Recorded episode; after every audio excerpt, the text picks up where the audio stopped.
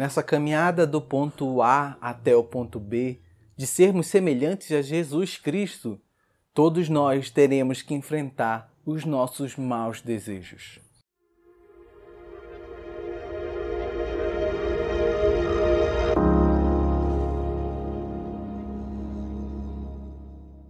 Durante o trajeto até o ponto B, Cada um de nós precisará enfrentar os seus próprios maus desejos. Se você não os enfrenta, isso pode ser sinal que você se entregou a eles e os naturalizou na sua vida, ao ponto de não se incomodar com eles, mas usar frases como eu sou assim e tudo bem, ou Deus sabe que eu não consigo e ele deixa.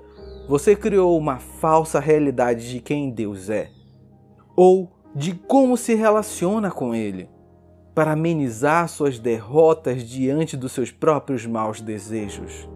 A tentação vem dos nossos próprios desejos que nos seduzem e nos arrastam. Esforcem-se para viver em paz com todos e procurem uma vida santa, sem a qual ninguém verá a Deus. Quando Jesus diz que o fardo dele é leve, ele estava comparando com os fariseus da sua época, que criavam leis e regras humanas que dificultavam ainda mais o percurso que, além de ser trilhado errado por eles, pois acreditavam no alcance do ponto B por seus próprios esforços, num resultado direto de suas rotinas pragmáticas, eles criavam padrões levando suas particularidades como regra de trajeto. Contudo, Jesus diz que seu fardo é leve, mas não deixa de ser um fardo. Disse ele à multidão: se alguém quiser ser meu seguidor, negue a si mesmo, tome diariamente sua cruz e siga-me. Não estamos falando de meritocracia, estamos falando de enfrentar os seus maus desejos, sua criação que lhe habituou ao pecado como algo normal e as nossas práticas contradicentes ao ponto B que queremos chegar. Chegar no ponto B implica deixar o velho homem morrer para o novo nascer e morte envolve dor. Não é do desejo de nenhum organismo vivo deixar de estar vivo. A dor é um sistema de defesa do organismo para manter o mesmo, a atentar a algo que o fere, que o machuca, que o coloca em risco de morte, sendo a ausência de dor até mesmo um fator preocupante.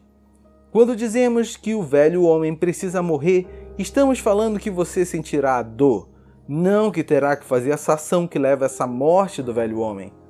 Pois a ação de substituir o velho homem pelo novo não é por nós, não é por nossas ações, como muitos se enganam. Não estamos falando de um sistema de regras ou práticas que levarão ao ponto B, pois isso não seria mais o cristianismo alcançado através da graça, mas outra coisa que não leva ao destino que desejamos.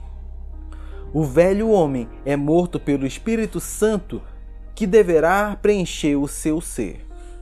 Não se embriaguem com vinho, pois ele os levará ao descontrole. Em vez disso, sejam cheios do Espírito Santo, cantando salmos, hinos e cânticos espirituais entre si, louvando ao Senhor de coração com músicas. Se você se enche, permite que o Espírito Santo venha agir e ele sufoca teus desejos maliciosos, egocêntricos e pecaminosos. Vai doer largar a mentira que lhe salvará de se explicar no trabalho.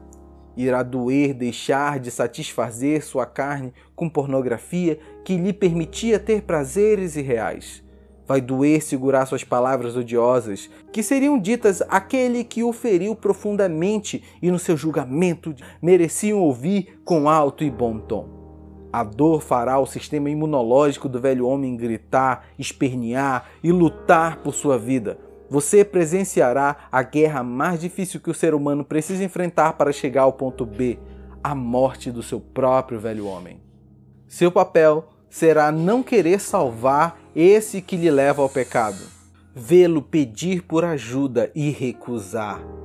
Talvez chorar, mas limpa as lágrimas, pois sabemos que o tempo dele chegou ao fim e você precisa nascer de novo, pois só pode haver um ser por vez vivo no mesmo espaço chamado você. Permitir que o velho homem morra é doloroso, mas permita que o Espírito Santo faça nascer o novo homem aquele que vai caminhar até o ponto B, que é ser semelhante a Jesus. No processo de nascimento do seu novo homem, você precisará atentar que o crescimento espiritual é diferente do biológico. Somos ensinados a sermos independentes no nosso processo biológico ao avançar da idade. Contudo, no crescimento espiritual, com o avançar, precisamos ser dependentes do Pai. Práticas como oração, leitura da Bíblia e práticas de fé são exercícios de dependência com o Criador que precisam ser alimentados continuamente, com cuidado de não crescermos arrogantes, acreditando que podemos ser independentes por já termos crescido, pois na hora que abrirmos mão de alguns exercícios de fé, nós permitimos regredir e não avançar. A caminhada até o ponto B envolve dependência completa do Pai, como se a cada passo dado nós damos menos passos e Jesus anda por nós.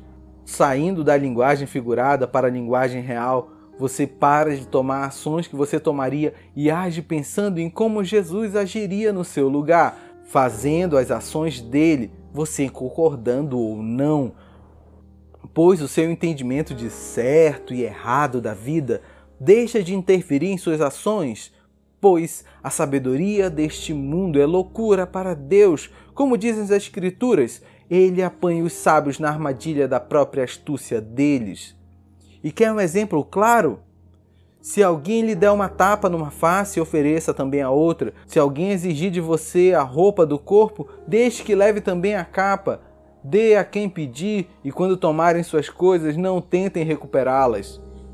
Seja realista comigo, isso faz algum sentido humano a você? Alguém lhe bate, você oferece sorridentemente a outra face para ele bater novamente?